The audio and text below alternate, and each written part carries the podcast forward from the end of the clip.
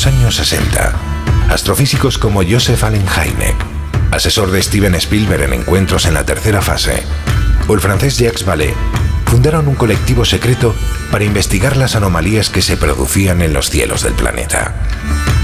La conclusión a la que llegaron es que la ciencia, en muchos casos, no podía explicar lo que estaba sucediendo.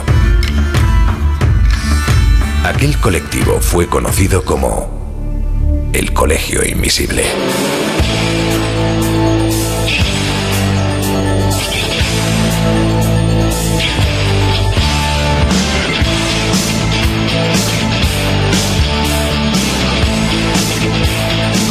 El Colegio Invisible, con Lorenzo Fernández Bueno y Laura Falcó en Onda Cero.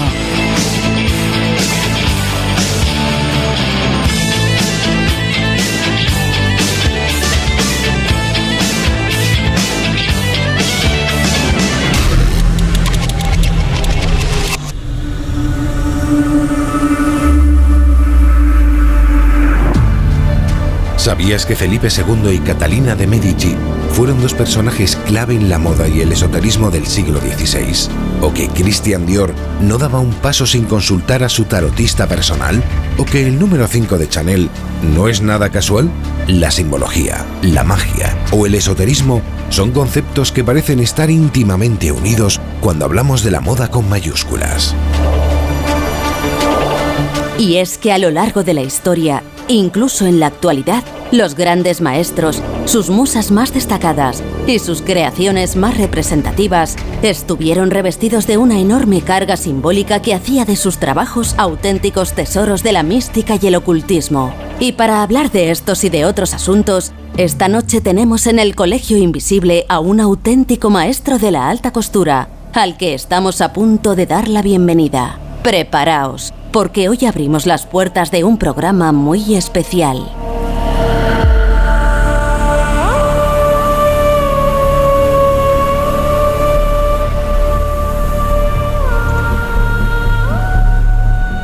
o Hola a todos, ¿cómo estáis? Mirad, esta noche tenemos cambios, cambios a veces pues que no se pueden evitar, ¿no? Y nuestro queridísimo presentador Lorenzo Fernández por motivos pues de causa mayor no puede estar hoy con nosotros y nada va a asumir sus funciones Jesús y vamos a estar al frente del Colegio Invisible pues Jesús, Josep y servidora y además añadir a eso que encima en Barcelona tenemos eh, complicaciones técnicas con lo cual mi sonido no va a ser ni mucho menos el que estáis acostumbrados así que parece que este programa pues empieza con un poco de mala pata ¿no? Mm, Jesús pues sí vamos a ver si a lo largo de los próximos minutos y ya que vamos a hablar hoy de esoterismo conseguimos exorcizar este gafe que parece que nos ha caído esta semana.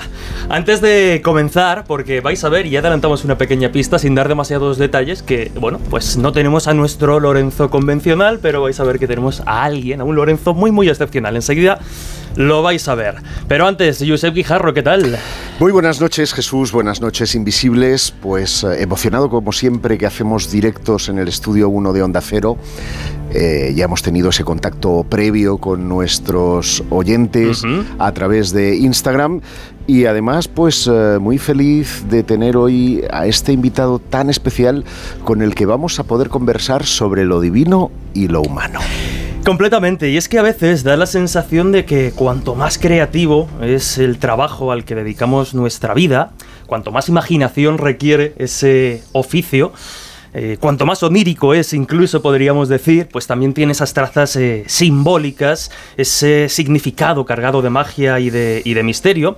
Y es que a veces es verdad, y en el colegio lo hemos comentado en alguna ocasión, hablamos de ámbitos como el deporte o del teatro, del que hemos hablado mucho, donde, bueno, pues eh, este tipo de trabajos parece que son más tendentes precisamente a que la superstición pues campe a sus anchas, ¿no? ¿Cuántas veces hemos escuchado, y tú, Josep, lo sabes muy bien, pues eso, que a la hora de salir a un jugar un partido de fútbol, uno empieza con un ritual, con una superstición propia, e incluso como determinados clubes de fútbol, por ejemplo, recurren en algunas, y han recurrido en algunas ocasiones, al servicio de videntes, de medios, de gente que podríamos enmarcar dentro del esoterismo. Pero antes de, empezar con nuestros temas, vamos a, vamos a confesarnos un poquito. Laura, ¿alguna, alguna superstición que podamos contar? Pues sí, sí, tengo una y además la tengo muy arraigada, que es la sal.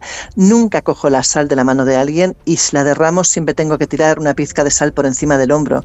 Y he sabido que esta superstición viene de cuando antiguamente se pagaba pues el salario a base de sal y derramarla lógicamente era mala suerte porque era perder dinero. Sin embargo, en mi caso no viene por ahí la superstición, sino por causas mucho más esotéricas. Es decir, la sal, como sabe la gente que nos gusta el mundo del misterio, está muy asociada a rituales mágicos, a absorber energías y entonces tirarla pues tampoco es buen, una, una buena cosa. ¿Y tú, Josep, alguna? Alguna, alguna tengo seguramente, pero no, no confesable, en el sentido de que los gatos negros no me dan yuyu. si alguna vez he tenido que pasar por debajo de una escalera, es verdad que trato de sortearla, pero por una cuestión más bien de lógica que no, que no supersticiosa, por si cae algo o, distraigo al señor que está subido del poste en cuestión, ¿no? Pero, pero no, no, en general no soy eh, excesivamente supersticioso. Pero sin embargo, no sé si sería muy bien una superstición o más bien una tradición. Yo siempre que llega el fin de año tengo que poner mi anillo metido en el cava, siempre, y ponerme una moneda en el, en el pie derecho. ¿Y la ropa interior también en...? Sí, pero esta como te la tienen que regalar, han habido años en que, he ido, como quien dice, en blanco mando. en fin, Josep, si te parece, eh, hoy nos toca estar al cargo de las redes sociales y siempre que hacemos un directo aquí en el Colegio Invisible, pues nos gusta que todos y todas las invisibles estén muy activos. Ya lo adelantábamos tanto en el directo de Instagram como en los mensajes previos, que enseguida vamos a desvelar el tema y el invitado. La gente se va a quedar impactada y yo creo que va a generar mucha, mucha curiosidad. Pues las redes sociales eh, son eh, arroba coleinvisibleoc, el caso que queráis transmitirnos vuestro parecer a través de Twitter, o también disponemos del teléfono de WhatsApp con el 628 985 161. Repito, 628-985-161. Y he de decirte, Jesús, que eh, hay gente que ya estaba como muy a la expectativa, ¿no? Eh, decía, por ejemplo, Julia Sánchez, misterios en fábricas en época de revolución industrial, porque claro, la imagen que hemos difundido es la de una máquina de coser. Pues frío, frío, no va por ahí. O decía Maribel Raya, ruidos incomprensibles, difíciles de explicar, pues frío, frío, tampoco va por ahí. pero frío, frío. También ha habido alguien que hablaba de objetos malditos en anticuarios. Pues frío, frío, la cosa no va por ahí.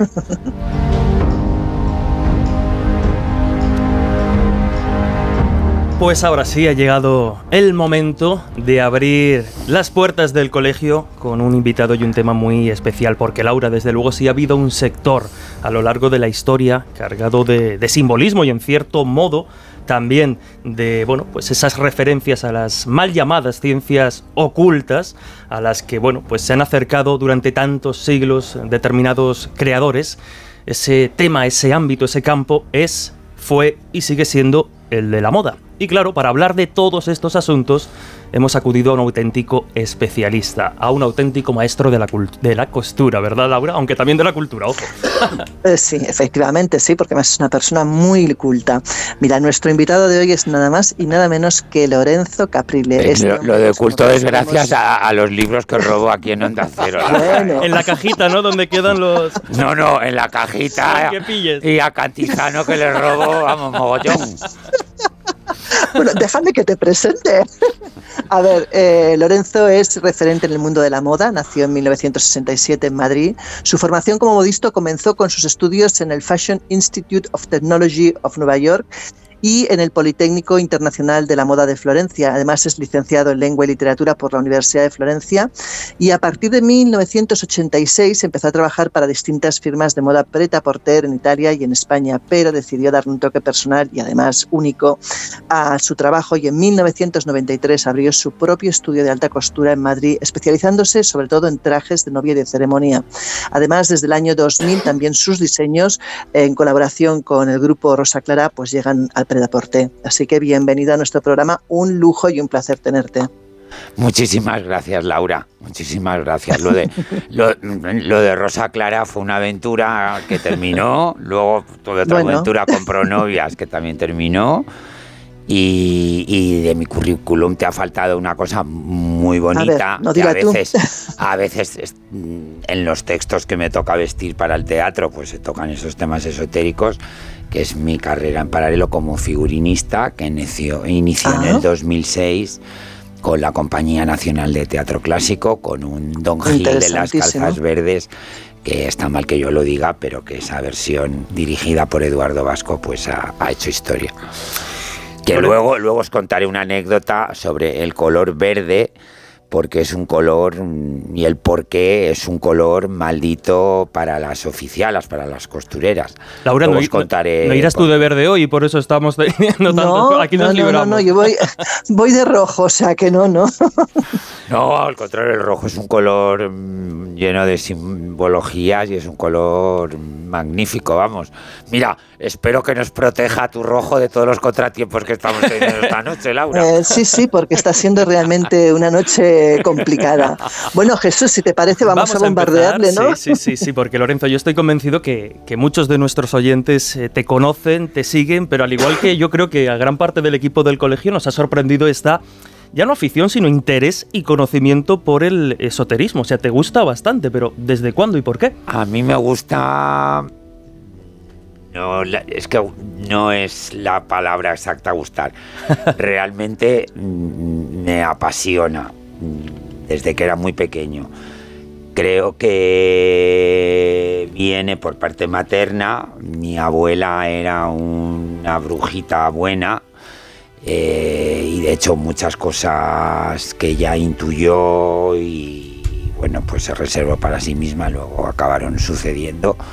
También vivió muchísimos años en, Libia, cuando Libia era una colonia italiana. Sabéis que mi familia es de origen italiano y ahí aprendió muchas cosas. Y luego esos poderes, vamos a decir, a decir, han pasado a mi madre, que es una experta en el péndulo y que, que, que, lo practica bastante a menudo y a mí me ha ayudado mucho para tomar decisiones. Y últimamente que está pachucho de salud me ha dado muchas esperanzas con, con su péndulo que se han cumplido. Y luego bueno pues creo que una parte infinitamente pequeña pues pues ha pasado a mí. Eso te iba a preguntar más allá del interés. en eso sí soy muy feminista en el sentido que creo que esos poderes se transmiten más de la, entre las mujeres que, que a los hombres. Pero bueno, esa es mi opinión personal. Hombre, en este caso, en este grupo, Laura cumple esa regla porque es la más sensitiva del grupo, a diferencia de, de Loren, yo, sé bueno, yo soy un poquito más, pero que somos unos cantos rodados, como estamos acostumbrados. Y ya que empezaba preguntando eh, Lorenzo, tanto a Laura como a por alguna superstición eh, confesable, ¿nos puedes contar alguna? Mira, yo la superstición confesable, bueno, pues sí, aparte de lo de la sal que coincido con Laura, cuando se derrama sal en la mesa, sinceramente me pongo muy, muy, muy, muy nervioso. Eh, la superstición más fuerte la tengo aquí eh, y la pueden ver tus compañeros en mis manos. Es mi, mi relojito que lleva colgado un amuleto hecho a mano por una de mis brujitas, digamos, de referencia. Tengo varias que son ya amigas, confidentes y hacen más a veces de psicólogas que de brujitas. y este me lo ha hecho a principios de este año porque tuve un año 22, Laura, absolutamente desastroso. Tenía en mi carta una conjunción horrorosa. Plutón, me parece, según Vicente Casania, que he traído el libro, que luego lo recomendaré. ¿Qué signo eres, Es maravilloso. Hijo, pues uno de los peores, entre comillas. un Leo típico, típico, típico, vamos. Leo ascendente entre cáncer, casi Leo. Depende de quién me haga la, la carta uh. astral. Es ascendente cáncer o ascendente Leo y yo debía tener ahí una conjunción Saturno-Plutón el año pasado que me las ha hecho pasar canutas, con lo cual mi, superstición más importante es este amuletito que tus compañeros están viendo, que es una cosa muy humilde, que realmente lo llevo encima siempre, lo toco, medito sobre él, mm, intento pues, captar su energía y si alguna vez que me ha sucedido desaparece o lo pierdo de vista, lo paso francamente mal. Y ya después de las supersticiones y antes de entrar de lleno en todo lo que tiene que ver con los misterios de la moda, esta, esta pregunta, Laura, me recuerda a esas secciones que, que nos dejas en, en, verano, y es si ya más allá de ese interés, pues has protagonizado alguna experiencia extraña, que ya roce lo, lo paranormal y que digas, jolines, esto es que no lo puedo explicar. Pues mira, me encantaría decir que sí, pero no. Lo, sí es verdad mm, que cuando practicaba el, tarot, los, los arcanos mayores, que mi maestra fue a la gran Paloma Navarrete, que en paz Navarrete. que todos conocéis. Pensaba en ella ahora cuando hablabas del péndulo. Eh, sí, claro. Mm, sí es verdad que hubo varias tiradas bastante fuertes que di en el clavo y eso me asustó un poco y de momento esa práctica la he dejado. Lo que sí mm, he solido tener sueños muy, muy, muy, muy premonitorios que luego se han cumplido pero algo así sobrenatural, que se me aparezca algo, mm, cosas, esas cosas que nos contaba Paloma y tal, no, eso desgraciadamente no, no, no me ha sucedido.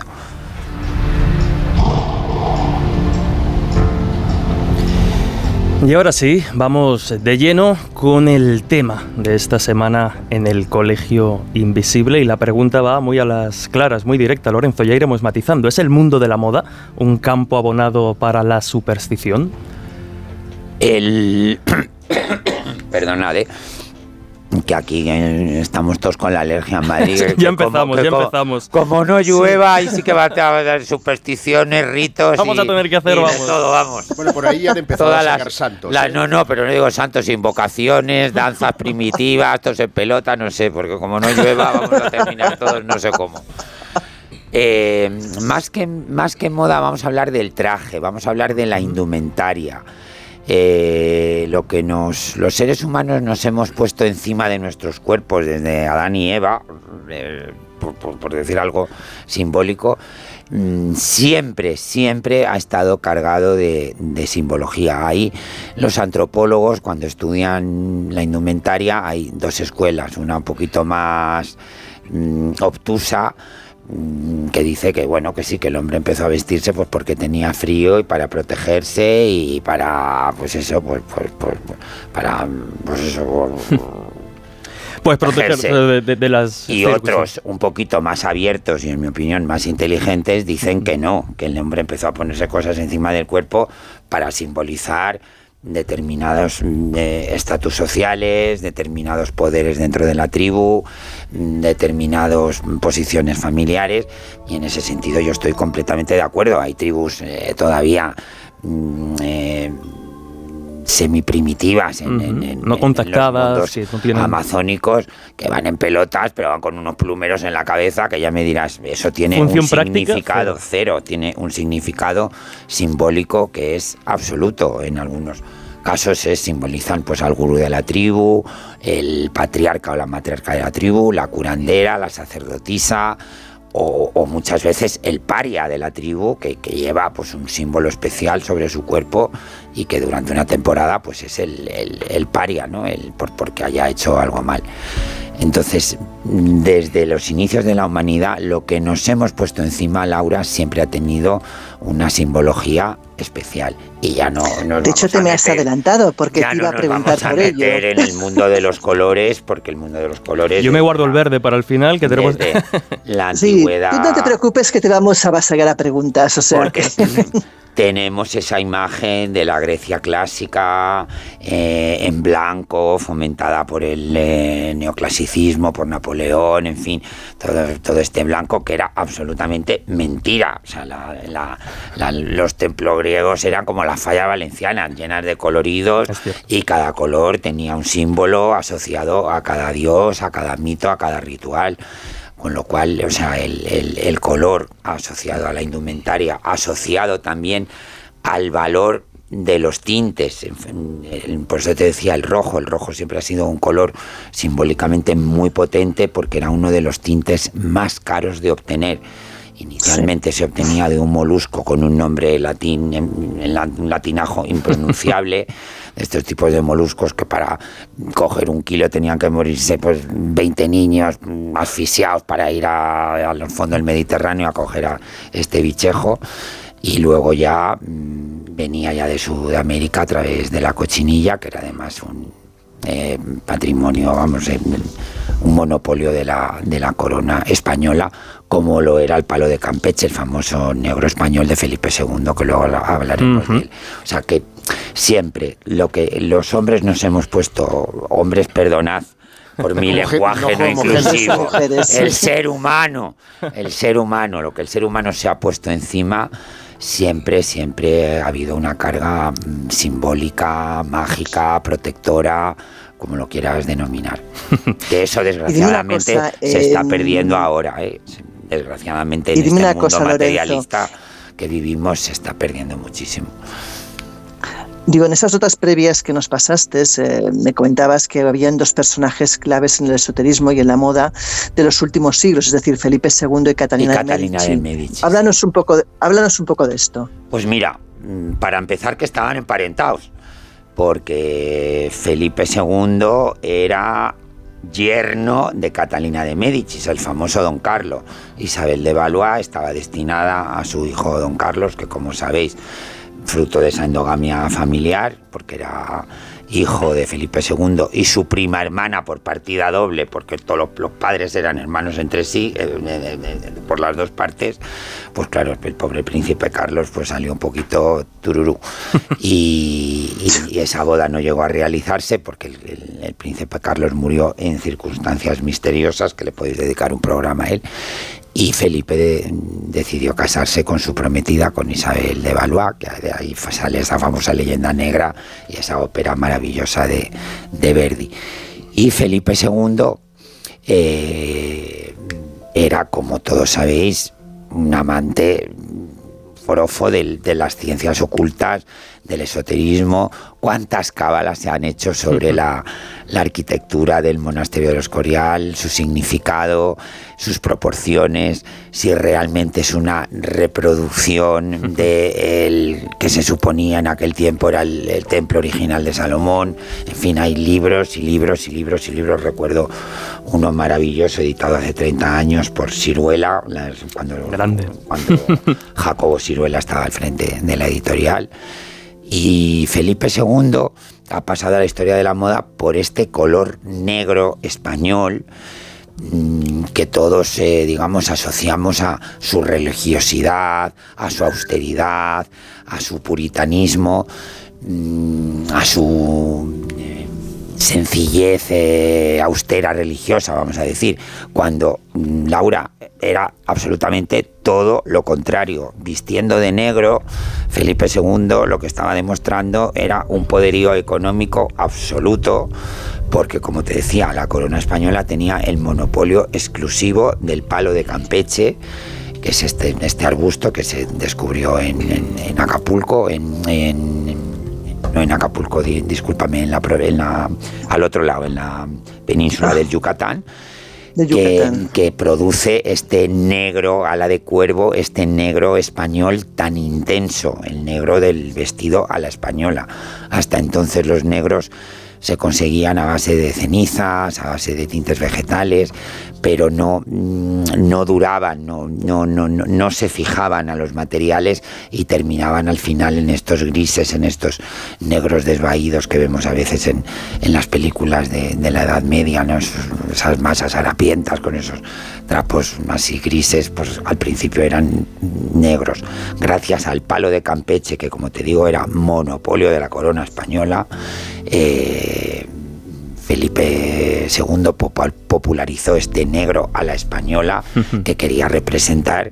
Soy uno de los hombres más poderosos del mundo y tengo tantísimo dinero que me puedo permitir un traje negro de los pies a la cabeza, que era algo absolutamente, vamos, impensable por lo caro que era producir ese tinte y teñir esos paños para hacer un traje entero negro y luego lo, asociamos a su suegra, entre comillas, que prácticamente tenían la, misma edad, Catalina de Medicis, que como todos sabéis fue la gran protectora del famosísimo Nostradamus.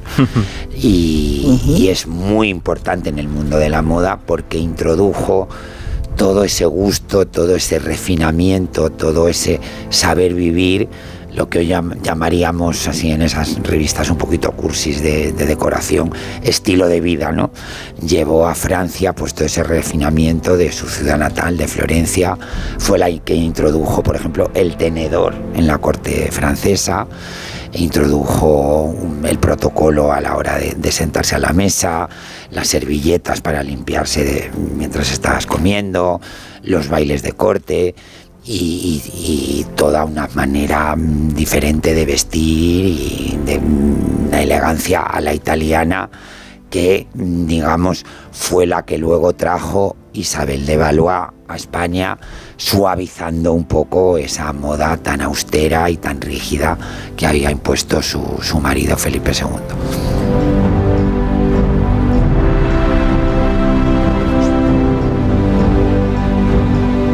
Josep, nos quedan poquitos minutos para dar paso a nuestros compañeros de los servicios informativos. Ya he visto que algunos invisibles están, como ya intuíamos, pues impactados ¿no? con, con el tema y con lo que todavía queda por desarrollar. Pues así es, con el hashtag Cole Invisible, Pirámide del Grial nos dice, escuchando de lo mejor en Onda Cero en la noche del jueves al viernes. En Teos eh, nos cuenta que la moda, desde sus más ancestrales inicios, es una disciplina donde los símbolos son esenciales. Un verdadero placer escuchar a Lorenzo Caprile hablando de cultura y misterio. Bravo por el Colegio Invisible. También nos saluda desde Málaga la Bella. Soy seguidor vuestro por el podcast José Díaz. Y muchas eh, otras cosas, muchos comentarios en el eh, Twitter de El Cole Invisible OC o podéis opinar también a través de WhatsApp en el 628 985 161.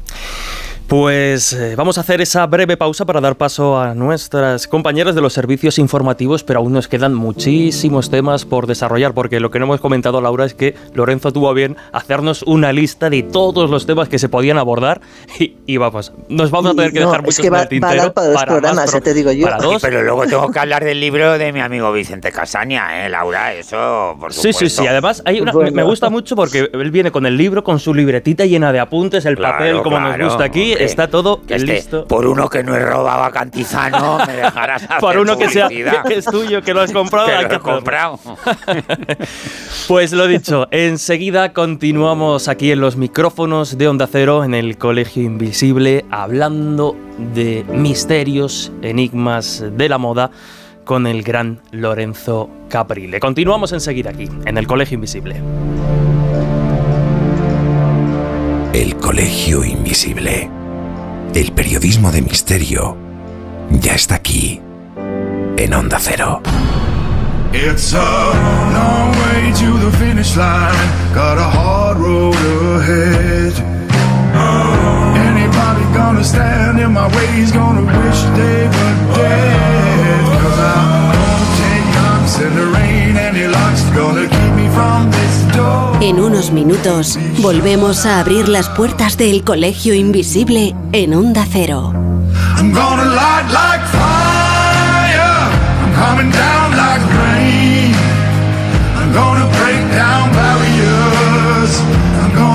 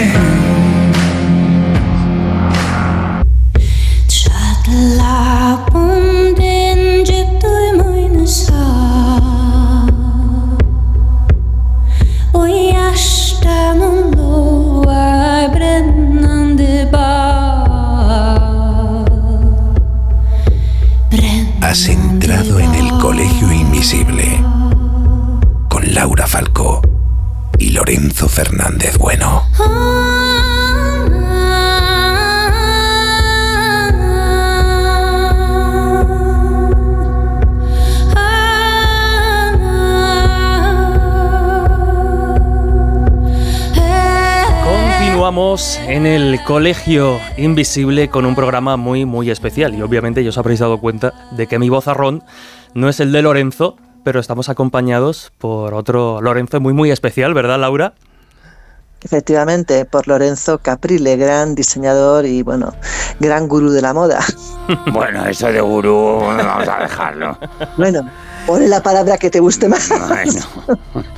Estamos abordando junto a Lorenzo Caprile, un invitado de lujo esta semana en el Colegio Invisible, todo lo que tiene que ver con un tema que sabíamos que os iba a impactar y que desde luego es original. Misterios, podríamos decir, de la moda, aunque antes hemos matizado que no tanto de la moda, sino del traje, de la vestimenta y de todo el simbolismo que en un momento determinado y en diferentes épocas ha podido tener. Antes de hablar de Cagliostro, Josep, eh, recordamos rápidamente redes sociales porque ya saben los invisibles que cuando estamos en directo pues nos gusta mucho leer sus comentarios, sus preguntas y sus opiniones. Pues puede dirigir sus opiniones con el hashtag arroba coleinvisible eh, y al WhatsApp en el 628-985-161. Lo digo bien, 628-985-161. Y es que me trastabillaba porque quería decir arroba también Cole Invisible OC, que es la cuenta de Twitter a la que también pueden asociar sus comentarios. Pues ahí estamos, redes sociales, eh, Facebook, Twitter, Instagram y hasta número de WhatsApp para que nos contéis lo que tengáis a bien. Pero antes de continuar, Josep, hay un personaje muy muy vinculado a la moda del siglo XVIII que fue Giuseppe Balsamo, conocido, más conocido, mejor dicho, como Cagliostro. Mira, ahí Así es. ¿Quién fue este, este señor? Lorenzo nos introducía en... la biografía de Cagliostro, vosotros muchísimo más. bueno, bueno.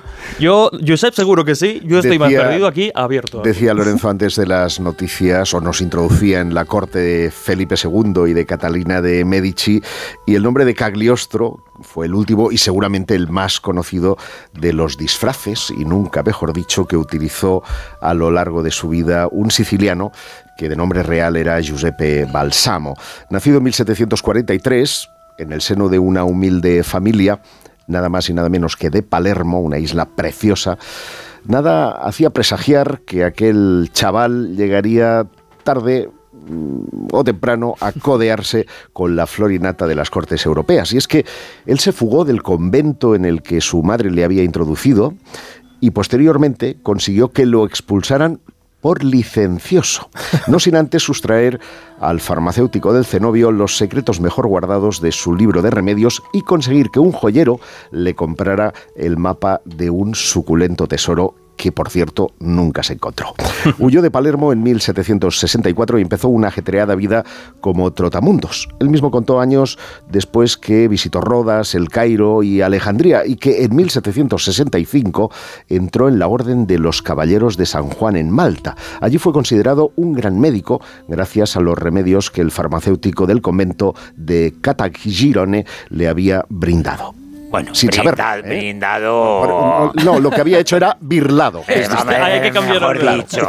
Se casó en, en, Roma con Lorenza Feliciani y poco después empezó a estafar a los muchos peregrinos que llegaban a la ciudad santa vendiéndoles amuletos, pociones amorosas que supuestamente venían de ese lejano y misterioso Egipto. Él supo vender muy bien ese exotismo, ese exotismo eh, y esoterismo del. Y fue el que introdujo el, tarot, que en, esos orígenes es mi tarot. Supuestamente. Es el único tarot que utilizo desde los 14 años de egipcios del tarot. Que, Justo. En fin, yo ahí tengo eso, eso es cuestionable, ¿eh? podríamos, podríamos debatir. Mm, pero vamos, fue el, el, el, responsable de que el tarot pues se, se, se, asocia a Egipto porque él fomentó esa leyenda de que el tarot pues venía de pues esos saberes ancestrales y ese ocultismo. Eh, eh, oculto en los jeroglíficos egipcios, en fin. pues era realmente lo que hoy diríamos un magnífico vendedor de aspiradoras. Eh, pues fíjate que y todo esto. una cosa. Eh, permíteme que termino, termino muy rápidamente porque precisamente donde él empieza a explotar toda esta beta esotérica es a partir de 1976, a mediados de ese año, cuando él se va a Londres y crea el personaje que es el que le dará notoriedad, el conde de Cagliostro, un aristócrata sanador venido de Egipto, e ingresa en una humilde logia masónica que se llama La Esperanza, fiel seguidora del rito de la estricta observancia, que es un culto muy interesante, y allí se presentan como un emisario del gran copto, una especie de superior desconocido que le habría encomendado instruir en Europa el culto de la masonería egipcia. Cagliostro fascinó a todos con trucos de magia, con ungüentos curativos, incluso llegó a elaborar un elixir de la eterna juventud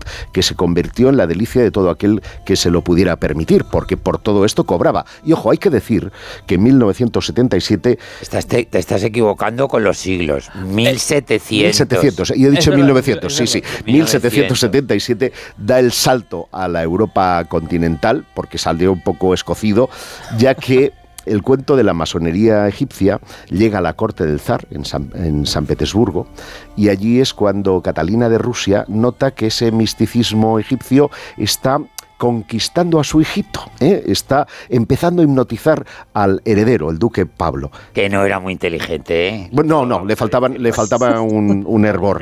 sí. Y el caso es que empieza a, acusar a Cagliostro de ser un espía del rey Federico de Prusia y tiene que salir zumbando de eh, Rusia. Fue a parar a Estrasburgo, donde sanó y alimentó, y esto es muy interesante, gratuitamente a muchos pobres, lo que limpió su reputación, pero también aceptó la visita de adinerados pacientes que como la mujer del banquero, cuya recuperación de unas fiebres desconocidas le reportó a Cagliostro un, un crédito bancario y una oportuna carta de agradecimiento a la prensa parisina. Y Laura, hay un detalle todavía más, curioso, ¿verdad? Te quiero decir, a mí me gustaría que Lorenzo nos explicara, porque bueno, este personaje eh, llegó a profetizar, a profetizar perdón, la Revolución Francesa.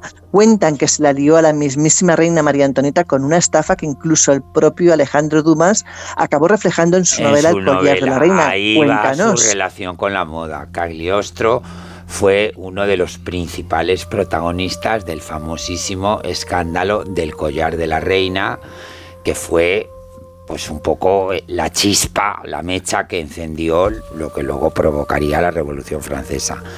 Este mm, collar era un collar eh, espectacular, no se ha conservado, hay las reproducciones en algunos museos, más que un collar, es una especie, no sé cómo llamarlo, de, de, de, de, ¿cómo se llaman las lámparas de cristal de la granja? De, las lágrimas, de, las arañas. De, araña, vamos, porque era una especie de pectoral cuajado de diamantes. Y eh, Cagliostro y convenció a uno de los hombres más poderosos de Francia, el cardenal de Rohan, perteneciente a una de las grandes familias aristocráticas de Francia, Que tenía una malísima relación con la reina María Antonieta, o sea, María Antonieta lo odiaba y convenció al, cardenal de Rohan que María Antonieta estaba encaprichadísima por este collar y que y, nada, pues que lo que lo se lo tenía que regalar y que lo tenía que comprar. Y a través de una aventurera eh, Madame Lamotte, que era además una descendiente por línea bastarda de la extinguida dinastía de los Valois, eh, bueno, pues hicieron todo ahí un juego de intrigas, contrataron a una prostituta que se parecía mucho a María Antonieta, que favorecía además por la moda de aquella época, con aquellas capas con capuchas y esas pelucas, hicieron una especie de cita amorosa, falsa, entre la falsa María Antonieta y este cardenal de Rohan donde ella, bueno, pues coqueteó con él a cambio de que le regalara el collar y en un momento dado los, los joyeros eh, hmm. personales de la reina pues llegaron a palacio presentándole este collar y María Antonieta dijo, ¿qué hago con, esto? Si esto yo no lo he encargado nunca, he dicho mil veces que no lo quiero, que es carísimo, que no me lo puedo permitir, que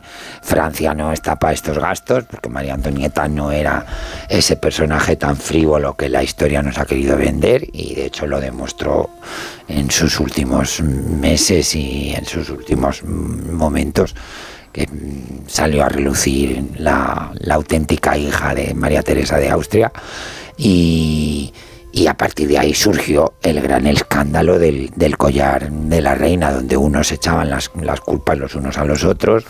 Hubo un juicio popular en el que se le declaró culpable al, al príncipe cardenal de Rohan, pero con una pena simbólica y realmente la, la, opinión pública, como diríamos hoy, eh, culpabilizó a la reina de, todo este escándalo y de todo este capricho absurdo que además provocó la bancarrota de los joyeros reales porque jamás pudieron recuperar la inversión en la, la, barbaridad de quilates de diamantes que se utilizaron en este collar, que ya os digo, no es un collar, es una especie de pectoral espectacular que luego años, dos siglos después, y ahí volvemos a la relación con la moda, John Galliano en un desfile histórico para la Casa Dior que dedicó un poco a María Antonieta y a ese periodo rococó, reprodujo y en un en uno de esos vestidos espectaculares que, hacía John Galeano para, para, la Casa Dior. Y hablando precisamente pues, de, este collar, también como una especie de, complemento estético con la moda, nosotros también hemos hablado muchas veces aquí en el colegio de objetos malditos y me viene a la mente, seguro que lo recordáis, el diamante Hope, ¿no? que es una pieza manchada de, sangre. Pero seguro que, seguro que Lorenzo bueno, hay muchos, más, Hay muchos diamantes malditos y muchas piedras malditas. A, mí el, que más me viene ahora mismo a la cabeza, que creo que ahora pertenece a la corona inglesa y así les va a los pobrecillos, es el Coinor, creo, que es sí, sí, sí, efectivamente. también con una fama bastante, bastante turbia. Pero mm, las piedras y el poder de las piedras mm, los que creemos en esto, yo tengo mi, colección de piedrecitas en casa, me acaban de regalar una, una de mis brujitas, Raquel, que desde aquí la saludo, seguro que nos está oyendo, que me ha traído directamente desde un viaje a Egipto que ha hecho con su, con su grupo de, de brujitas buenas y, las piedras siempre han tenido un, valor simbólico y esotérico y más aún determinadas piedras preciosas ligadas a muchas grandes familias y a muchas casas reales. Antes, Lorenzo, mencionabas precisamente el templo de Salomón y el sumo sacerdote llevaba un pectoral, el Urin Tumin, que tenía una serie de piedras, algunos dicen que incluso conectadas con los astros que se encendían en la proximidad del arca de la alianza. Es decir, que parece que las piedras nos dan ese contacto casi con lo luminoso, con lo sobrenatural, ¿no? Sí, hombre, para mí las piedras sobre todo lo que me hacen es decir, mira, en este mundo donde todo cambia constantemente y lo que por la mañana vale, por la tarde ya no existe, por lo menos la piedra ahí sigue, es algo sólido, es algo que me agarra a la Nos mantiene a tierra. Que nos, mantiene atados a, nuestro ser, ¿no? Y ya que antes mencionaba mm, eh, Jesús, el diamante Job, hay que decir que este fue dorado en 1958 al Museo Nacional de Historia Natural de la institución smithsoniana por un joyero que se llamaba Harry Winston, como el tabaco, y que en este caso... Eh, Harry Winston eh, no es un joyero, es uno de los grandes joyeros. en, este caso, la forma en la que entregó... de palabras mayores la forma relacionadas con, con, la moda y el adorno. Harry Winston es Harry Winston. Sí, pero lo interesante no es, no es quién es Harry Winston en este caso, sino que entregó el diamante en un papel de estraza y enviado por correo. Y, esto es porque el diamante en sí tenía una maldición, una maldición pues que se podría remontar a la corte de Luis XVI, eh, que ya sabemos todos cómo acabó también, y que por lo tanto eh, le ha dado una fama de maldito. ¿no? Y esos objetos malditos muchas veces que han estado en posesión de reyes y, ocasionalmente han costado imperios, eh, parece que persiguen un poco también a esas, a esas joyas ¿no? de alto standing. Mm, eso, mira, lo relaciono, no existen trajes malditos. Pero volviendo a la corte de Catalina de Médicis, en esos siglos XVI, XVII, era muy común el envenenamiento a través de las prendas de vestir. Anda. Eso era algo muy, común impregnar las prendas interiores, sobre todo en determinadas sustancias. También en zonas donde se absorbe más rápido, ¿no? Y, bueno, pues eh, eh, por, el, por el sudor, pues esas, es, aquello en lo que estuviera impregnado, el arsénico, lo que fuera, pues eh, se introducía, claro, lógicamente en el cuerpo, en el rápidamente.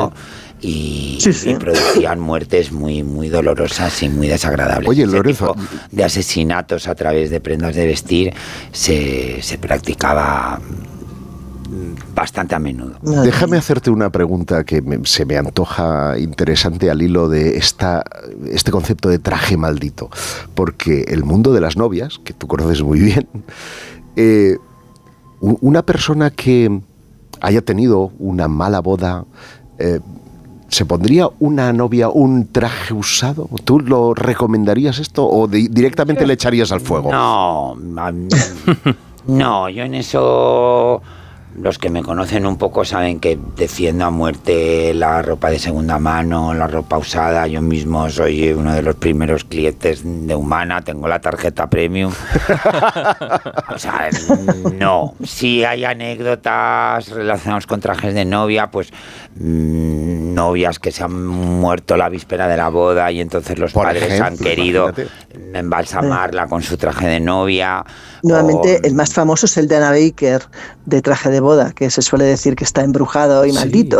Efectivamente, o luego me contaron hace años una anécdota en Sevilla, pues también de una novia que murió eh, unos meses antes de su boda y los, los padres conservaron ese vestido como una reliquia y acabó usándolo su hermana como homenaje a su, a su hermana muerta y para cumplir el sueño y la ilusión de su hermana fallecida. Déjame contarte como anécdota que en Chihuahua tuve oportunidad de ir a ver una tienda de, de trajes de novia eh, donde... eso, es un, eso, es, eso es un paraíso, eso es una locura, ir a una tienda de trajes de novia en Chihuahua. Pero es que la historia de allí es que hay un maniquí que parece perfectamente humano y que se supone es el cadáver de Pascualita, que es como se llamaba. La novia que murió no llegó a casarse y la tienen expuesta allí. Entonces, la verdad es que da un poco de grima.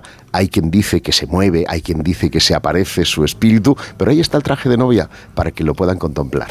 Y Laura, ya que, ya que estamos en este terreno de, objetos más o menos malditos que parecen estar revestidos de una especie de, de maldición, yo sé que hay uno que, que, a ti te encanta, ¿verdad? Bueno, hay muchos que me gustan de objetos malditos. No sé exactamente a cuál de ellos. Es que, Laura, si digo esto va a ser normal, unos huevos. ya sabes por dónde. Bueno, hablas, vale, hablas de los Fabergé, precisamente.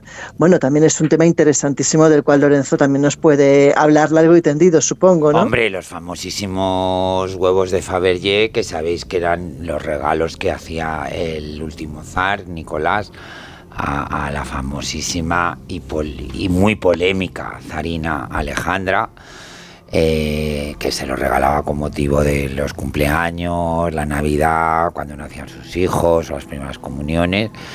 Y sabéis perfectamente este personaje tan controvertido de la zarina Alejandra, que por culpa de el famoso mal de Ges, se llamaba así a la hemofilia, porque en las casas reales europeas se suponía que lo transmitían las, las, mujeres mm, originarias de la, de la familia del Principado de Hesse en Alemania, que de ahí venía precisamente la madre de la reina Victoria, que la reina Victoria era portadora de la hemofilia y por eso se la transmitió a, varias de sus nietas, entre ellas a la, nuestra reina Victoria Eugenia, y por eso tuvo ese matrimonio tan desgraciado con, con Alfonso XIII. Y la relación de la zarina con el esoterismo, creo que la habéis comentado aquí miles de veces, con su, digamos, pasión desenfrenada, por no decir otra cosa, obsesión con este personaje oscurísimo que jamás conoceremos del todo, que fue Rasputín.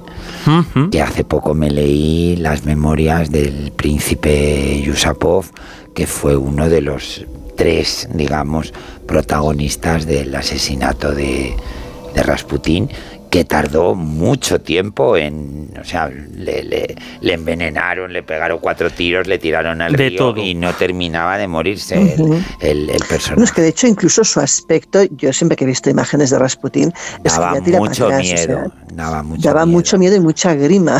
Pero precisamente un poco como Cagliostro, pues bueno, pues mm, al no sé si tenía poderes o no, no no me atrevo a decirlo, pero sí debía tener un gran magnetismo personal, un gran carisma y desde luego a base de esos pequeños, grandes chantajes emocionales mm, a raíz, digamos, de la enfermedad de su hijo, que es verdad porque está comprobado que milagrosamente cada vez que intervenía Rasputín estas hemorragias cesaban, pues claro, los tenía en un, en un puño y, los zares confiaban ciegamente en él y, y, como en el caso de Cagliostro y del escándalo del collar, pues esta influencia tóxica de Rasputín, todos los historiadores coinciden que fue uno de los, no el principal, pero fue uno de los desencadenantes de la revolución lo estabais comentando, ¿no? Un personaje desde luego súper curioso que... Desde luego a mí no me gustaría, Laura, que me regalaran un huevo de Faberge, eso te lo digo. Por muy... Bueno, yo en general los objetos malditos me atraen caro, por muy, que, me, dan, me dan mucho yuyu. Además, tú, sabes, tú sabes que en el mundo esotérico el huevo mm, tiene muchos significados, muchos rituales. A mí en México, por sorpresa, me hicieron una cosa con unos huevos y bueno, tuve una experiencia muy un poco que prefiero no recordar. El huevo, sabes que tiene muchos significados y en fin. A mí, desde luego, Pero bueno, en cualquier caso, aunque cueste millones de euros, que no me regalen un huevo de Faberge. De todas maneras, Lorenzo, siempre digo lo mismo, los objetos malditos son para atractivos, pero a la vez también dan miedo porque no sabes bien bien lo que pueden desencadenar, ¿no? Entonces, es una especie de atracción, eh, digamos, un poco gore, pero a la vez generan pues esa especie de rechazo, ¿no?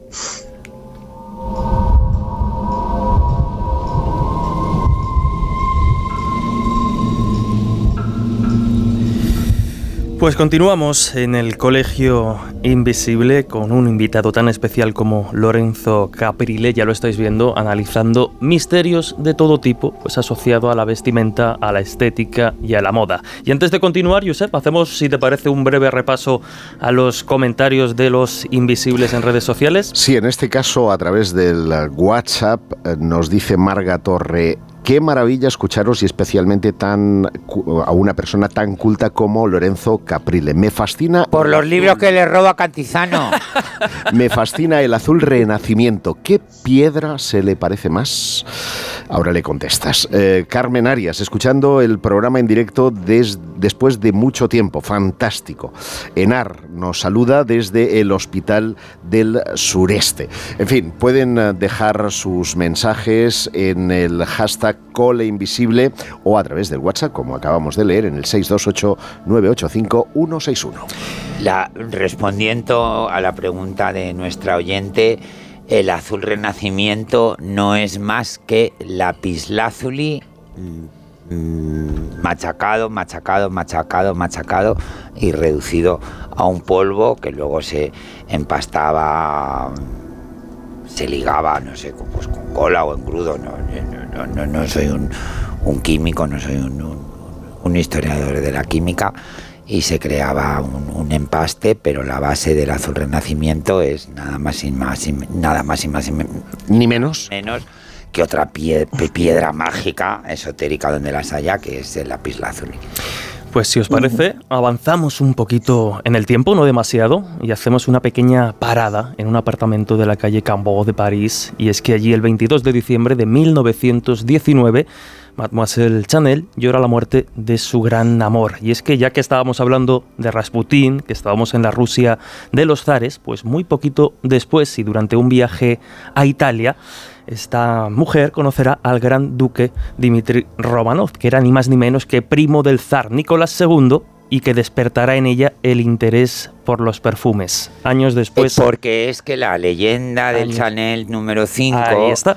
Mm, por lo visto, el duque Dimitri, eh, eh, escapando de Rusia, se trajo consigo unas gotas o unos frascos o unas tal de una fragancia que se creaba en exclusiva para los zares y que a partir de ahí eh, Chanel junto con su perfumista que me falla la memoria, no sé si se llamaba Etienne o de Beaumont, me, me falla la memoria me van a disculpar los oyentes, a partir de esa fragancia misteriosa que trajo consigo el gran duque Dimitri, que fue uno de los grandes gigolos del París de los años 20, eh, pues consiguió esta fórmula mágica porque es mágica, porque tiene más de 100 años de antigüedad el año pasado.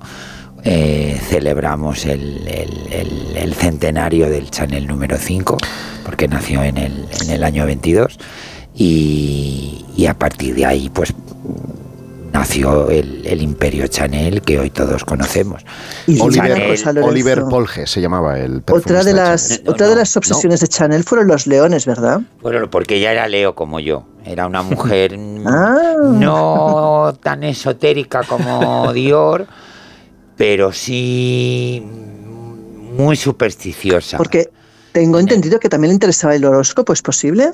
Los, horóscopos. Los, horóscopos. le interesaban muchísimo, pero luego era muy supersticiosa en el sentido de, mm, bueno, pues los, los, los, símbolos que a ella le consideraba que le daban buena suerte, la camelia, que era la flor de las prostitutas en el siglo XIX, porque ella rozó la prostitución en sus inicios, como cantante de cabaret. De hecho, el nombre Coco deriva de una de las canciones de los, vamos a llamarlos couple que cantaba ella cuando empezaba muy, muy de jovencita, que era algo, ¿dónde vas? Cocoricó, o algo así, Coco, y el, a Coco, Coco, Cocoricó, y se quedó con lo de Coco Chanel. Pues, pues esos símbolos, pues la, la no es la gardenia, la camelia, el, número 5, que fue su número mágico, desfilaba siempre un 5 de febrero y un 5 de junio, me parece.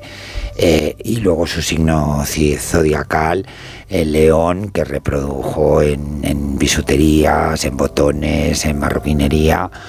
Y luego las famosas Cs entrelazadas, que muchos asocian a...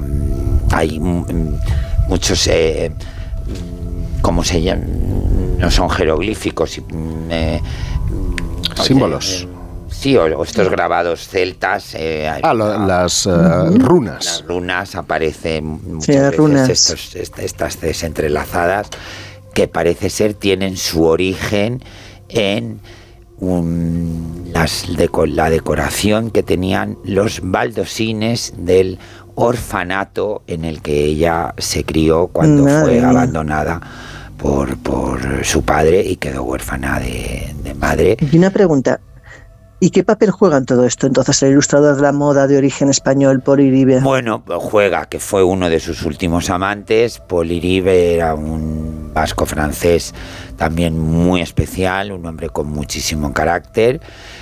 También un bueno, yo creo que un poco toda la alta sociedad de esos años 10, mm, 20, eh, jugueteaban mucho con el esoterismo, con el espiritismo. Recordamos, quien nos recuerda a todas esas fans de Rodolfo Valentino que intentaban invocar su mm. espíritu después de muerto. Ahí mm. influía muchísimo Sofía Blataski y su... La teosofía. Y, la teosofía. Eh, que tenía muchos, muchos seguidores, y Poliribe era un personaje, ya tengo, muy, muy extravagante, que fue uno de los grandes últimos amores de Chanel y que murió además de una manera muy, muy trágica jugando al tenis en, la pausa en esta villa que tenía ella maravillosa en la, en Riviera Francesa, de una manera muy parecida a como falleció Felipe el Hermoso en Burgos después de jugar a, la, pelota, él jugando al tenis, pues bebieron una, bebida muy fría, muy, muy helada y eso pues les provocó un corte de digestión y fallecieron. ¿Y qué me puedes contar de Dalí de esos mundos surrealistas? Uf. Madre mía, eso da para... Breve, eh, porque tampoco tenemos todo Eso da... Mira, la, relación más interesante de Dalí y su mundo surrealismo, esotérico y en fin, que da para todo un programa, fue su colaboración eh, absoluta con la gran rival de Coco Chanel, que fue el Sasha Parelli. El Sasha Parelli mm, en muchas de sus colecciones se inspiró descaradamente, hoy, hoy hablaríamos de apropiación cultural, eh, de ideas eh, de cuadros de Dalí. Ahí está el, el, famoso traje de los, de los jirones. el famoso traje de la langosta gigante que lució Wally Simpson en un reportaje para Harper's Bazaar, la chaqueta de los cajones, que está inspirada en esa Venus de Milo que él hizo con, los cajones, y luego ese famosísimo eh, sombrero en forma de zapato que lució Gala en muchísimas ocasiones y que luego, mira, fue tan popular que llegó incluso hasta Hollywood, en una película divertidísima que se llama Mujeres, que son todo mujeres, todas las grandes estrellas de la época, eh, estaba Joan Crawford, estaba, ahora no me acuerdo del nombre, que hizo el papel de María Antonieta, además era una de las grandes estrellas de Hollywood, la mujer de un productor. Eh, Rosalind Russell hace un papel súper cómico y luce este famoso zapato sombrero de Chaparelli inspirado en las creaciones de Dalí. Pero Dalí, como buen catalán que no se casaba con nadie, también era íntimo amigo de, Chanel.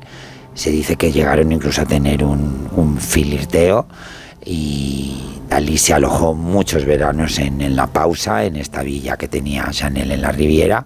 El único problema es que Chanel no soportaba a Gala. Eh, Gala es otro personaje fascinante y misteriosísimo al que me gustaría mucho que le dedicarais un, programa.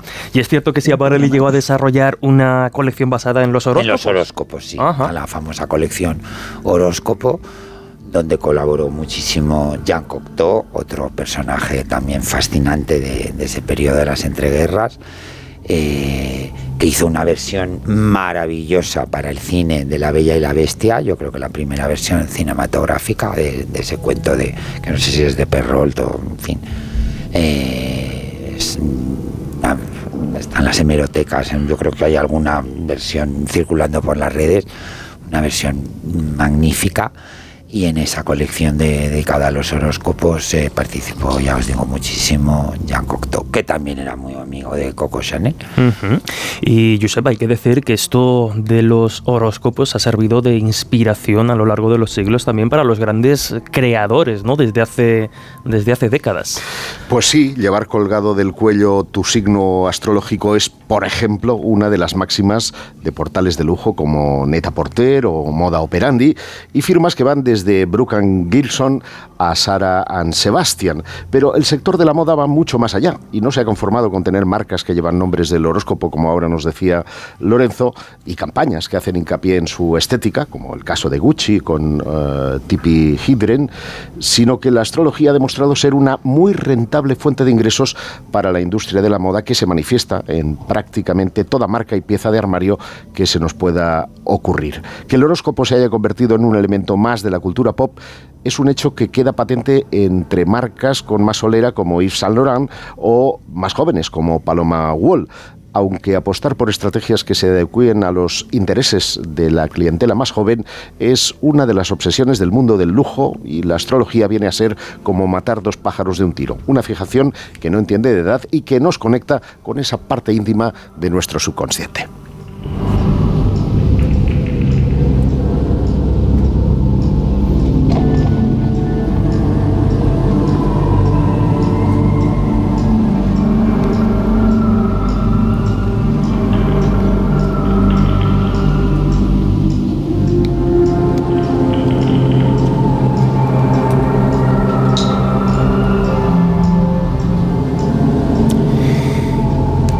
Continuamos aquí en el Colegio Invisible. Mira, completando lo que acaba de decir el de las... Mm, Josep.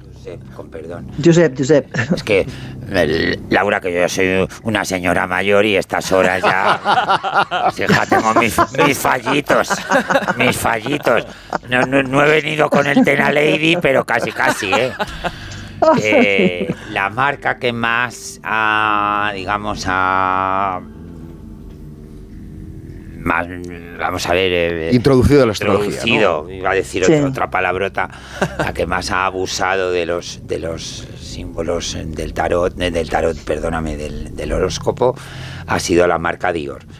No solo con Dior a la cabeza, que él no, no daba un paso sin consultar a su tarotista, que ahora luego además os contaré una anécdota muy, muy trágica, sino ahora la nueva directora creativa, María, María Grazia Chiuri, que constantemente está haciendo referencia a los símbolos zodiacales en sus colecciones y sobre todo en los complementos, en los pañuelos. Pero si me permites, Lorenzo, la pregunta es, ¿esto lo hacen por esnovismo o porque realmente ellos creen que hay una influencia astrológica que pueda de alguna manera ir a parar al portador? No, yo creo que lo hacen... Es una mezcla un poco de las dos cosas. En el caso de Saparelli, yo creo que fue más una cuestión de snobismo, porque Saparelli era una mujer muy, muy snob, por eso se odiaban Chanel y Saparelli. Saparelli era de una familia pseudo aristocrática, romana, una mujer, pues eso, muy. Y, Lorenzo, nacida bien desde, desde, desde desde que nació. Su padre era bibliotecario de los príncipes Pallavicini, uno de sus tíos fue un gran arqueólogo que es conocidísimo en el mundo de la arqueología mundial. Eh, en fin, y, Chanel era una mujer hecha a sí misma de unos orígenes súper humildes, con lo cual en el caso de Saparelli esa colección horóscopo pecaba más de, de novismo.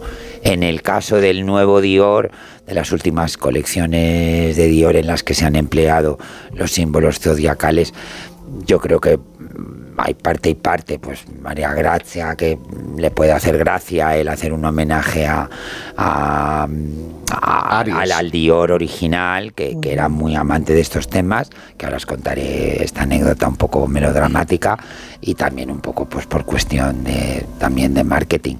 De hecho, a ver, los signos zodiacales son pues muy bonitos, son muy gráficamente, pues, pues llenan eh, un estampado, un, un, un, serigrafiado de un bolso.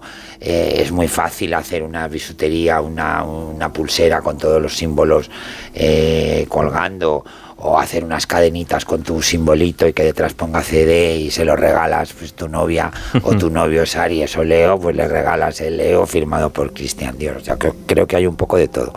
Pero volviendo al Dior original, él era un hombre muy supersticioso, tenía su tarotista particular, ahora me vais a disculpar mis fallos de, de memoria, era Madame Mignot o Madame un nombre muy, muy parisino. De la Y o algo, claro, la pronunciación, ya que me perdone. Muy parisino. Y eh, ella siempre le dijo, Monsieur Dior, usted fallecerá cerca del agua. Usted fallecerá cerca del agua. Eh, por eso él procuraba viajar lo menos posible, en fin, apenas se movió de París. Eh, y em, en, en su último viaje, eh, esta tarotista le dijo, mm, no vaya, Monsieur Dios, no, no vaya porque no, no le recomiendo este viaje. Mi intuición me dice que este viaje no, no va a salir bien. Pero este viaje que él hizo a Montecatini, que es una de las grandes estaciones termales de la Toscana, era para encontrarse con, con su amante, que era un pedazo de chulazo italiano espectacular. Y bueno, pues puede más la carne que lo que te diga tu tarotista. Y efectivamente, en Montecatini pues a lo mejor después de una noche un poquito más movida y apasionada, murió de un ataque al corazón cerca del agua, porque Montecatini es una estación termal que está llena de fuentes y es una maravilla. Y desde aquí os, Otro de los... invito a que conozcáis eh, esta, esta estación termal muy cercana a Florencia porque es maravillosa. Laura, no, yo iba a decirle que, bueno, que en cierta manera me ha contestado, pero si él realmente cree en las mancias y la posibilidad de ver el futuro. Yo sí. Categórico. Sí. Categórico. Sí, mm, sí, más que más. Mm, a ver, muchas veces. Pues hablabas antes de tus sueños premonitorios. Y luego muchas veces cuando, ay, el tarot y tal y cual, no sé qué, y tú vas a tus brujitas y no sé qué. A ver, mis brujitas no me dicen, mañana te va a caer un ladrillo en la cabeza, Laura. las personas que manejan bien el tarot. Eso, es porque no me consultas a mí, porque yo te podría decir cosas así. No, las personas que manejan bien el tarot, fuera de bromas, el tarot sabes perfectamente que está perfectamente estudiado, es un, es un viaje iniciático que empieza con el, el, depende de la escuela, empieza con el loco, con el mago y acaba con el, la mejor carta del tarot, que es el mundo. Y es un, te va hablando de la, de la evolución, ¿no? Un poco del, del, ser humano y de las distintas etapas de, de su vida y de los distintos obstáculos que tiene que superar. Y a mí, cuando yo voy a consultar a mis amigas, no es para que me digan si mañana me va a tocar la lotería o me va a atropellar un coche. Es para darme pistas, para darme advertencias o para darme una indicación y en ese sentido pues mira, prefiero una sesión de una hora con una amiga que luego nos vamos a tomar una caña a 10 años de psicoanálisis que te sacan el dinero y al final estás sentado en un sofá contando que tu papá no te hizo caso en la primera comunión. No sé si me estáis entendiendo. Sí, sí. Bueno, a ver, cambiando un poco de tema, porque si no nos, nos va a comer el tiempo y no nos va a dar tiempo. Y, es que me tienes que traer más, Laura. Me tienes que traer más. Ya, y te traeremos, que ya te hemos dicho que vendrás una segunda vez seguro, porque da para para 10 programas. No, mi pregunta es, ¿cómo entra la moda contemporánea en todos estos asuntos? ¿Cómo los trata? Porque, por ejemplo, hace apenas dos años el diario La Vanguardia aseguraba que las cartas del tarot de Dior marcan el camino de la alta costura. La maison francesa se centra en lo místico como metáfora de un futuro incierto pospandémico. Sí, Parece que es muy En eso estoy de acuerdo. En eso estoy completamente de acuerdo. Pero quizás de todos los últimos creadores, que además por su suicidio se ha convertido además ya en un, mito, en una leyenda viva, el que más utilizó todos estos símbolos esotéricos en sus colecciones y en una de ellas además es que la dedicó al esoterismo y con un juego de luces reprodujo la famosísima, vamos, un símbolo clave en, nuestro mundo, que es la estrella de cinco puntas. Yo tengo estrellas de cinco puntas colocadas por toda mi casa para que me protejan. ¿Pero para arriba o para abajo? Para depende de lo que consideres arriba o abajo. La, la punta, la punta. Según el, según el libro de la Esmeralda, todo lo que es arriba es abajo y todo lo que es abajo es arriba. Hermes efectivamente. Hermes Trismegisto. Eh, Mm, hizo todo un juego de luces en la pasarela, un desfile espectacular cargado de simbologías y de, mensajes y fue el gran Alexander McQueen, un ser único con una sensibilidad especial que es el que además puso de moda en su momento mm, algo tan, tan esotérico y tan mágico como es una, la calavera ahora es muy común encontrarse pues, eh, cualquier cinturón, un cierre de un bolso, un broche, unos botones en forma de calavera. Eso hasta que llegó Alexander McQueen era impensable. ¿Y es cierto, Lorenzo, que la madre de, McQueen llegó a hacer una especie de árbol genealógico que la relacionaba con, una bruja quemada en Salem? Sí, sí, ¿no? También estaba esa relación. Sí, es cierto. Sí, es cierto. Él debió ser una persona muy, muy, muy, muy especial, con una sensibilidad,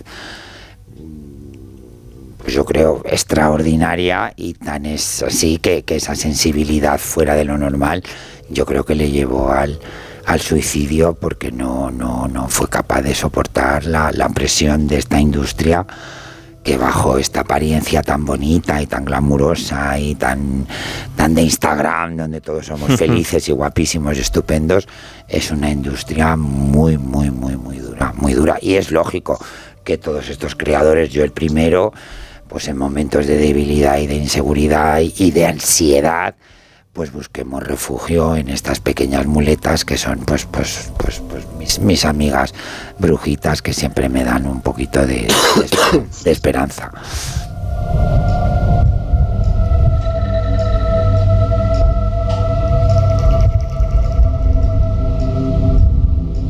Se ha pasado volando. Se ha pasado volando, ¿verdad? oh, claro. Y, cuando, has, llegado, Lorenzo, llegabas con sueño, que no sabías muy bien. Del, y de la escaleta aquí, vamos, es que me ha quedado la mitad. Pero me quedan la mitad, la mitad. Pero me quedan las preguntas más interesantes. Porque hemos empezado con el verde y he dicho que te teníamos que preguntar por el verde. Mira, pues el verde tenía muy mala fama, ahora ya menos, pero tenía muy mala fama a finales del siglo XIX entre las oficialas, las, personas que cosen, decían que el verde era un color que traía muy mala suerte.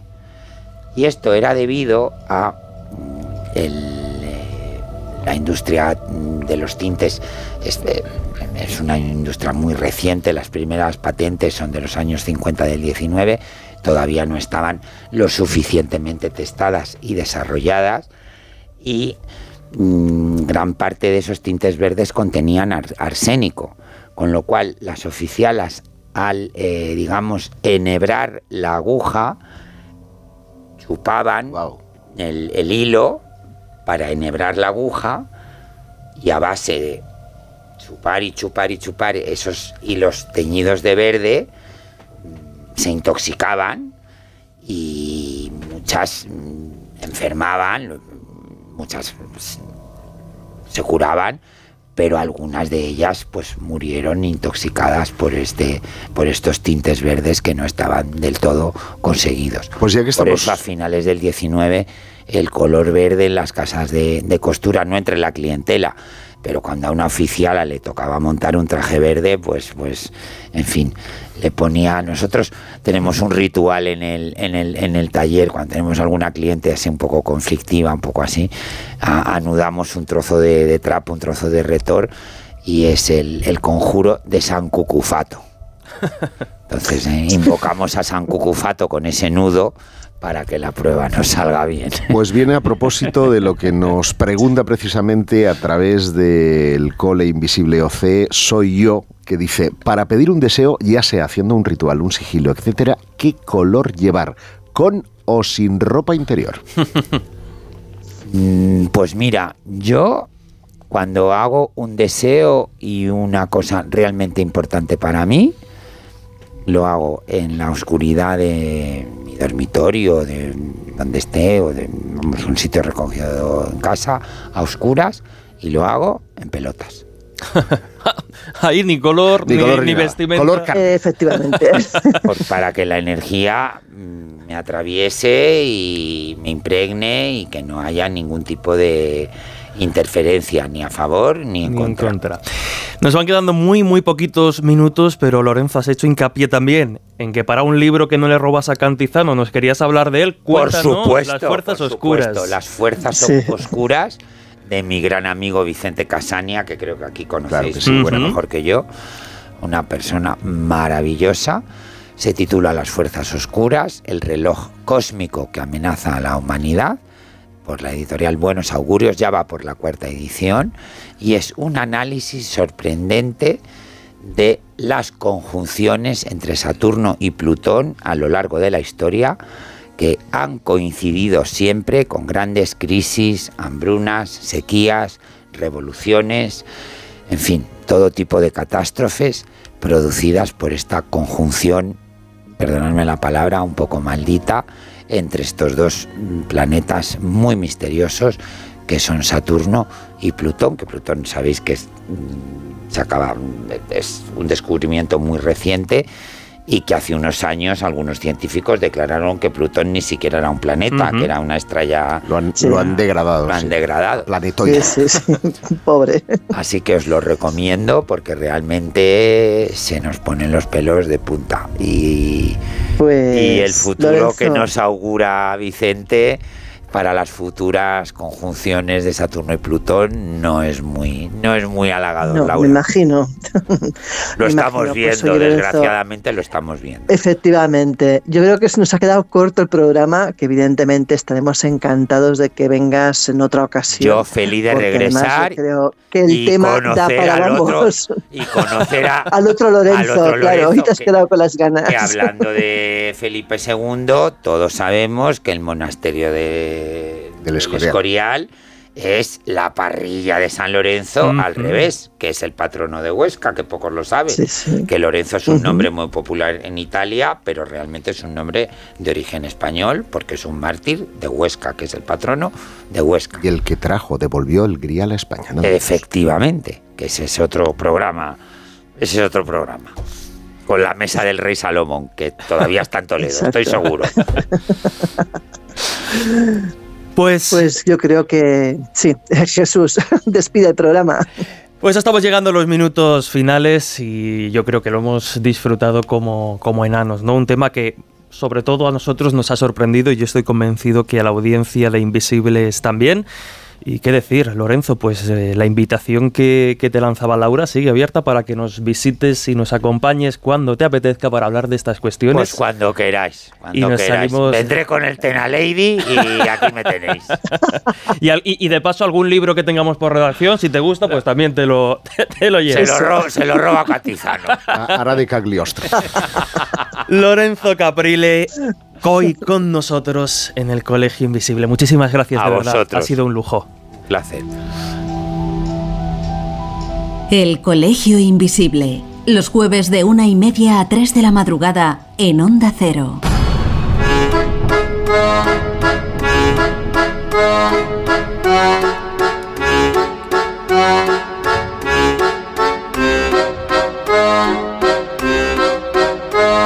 Historias así solo ocurren en el Colegio Invisible.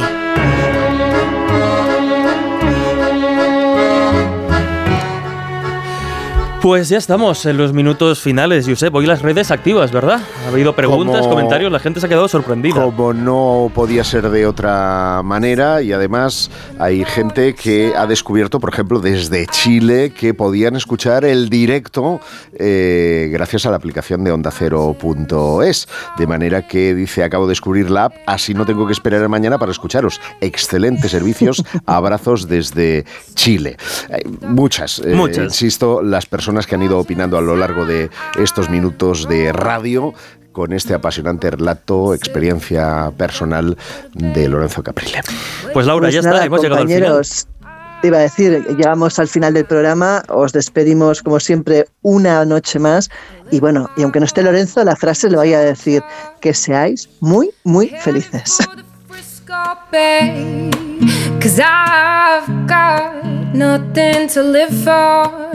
And look like nothing's gonna come my way.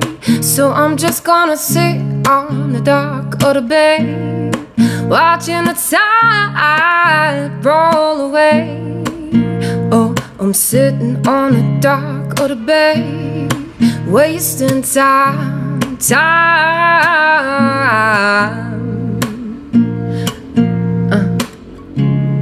It looks like nothing's gonna change. Everything still remains the same. I can't do what ten people tell me to do. So I guess I'll just remain the same.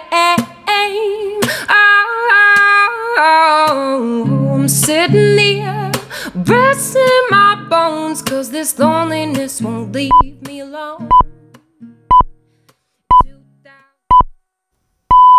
Son las 3, las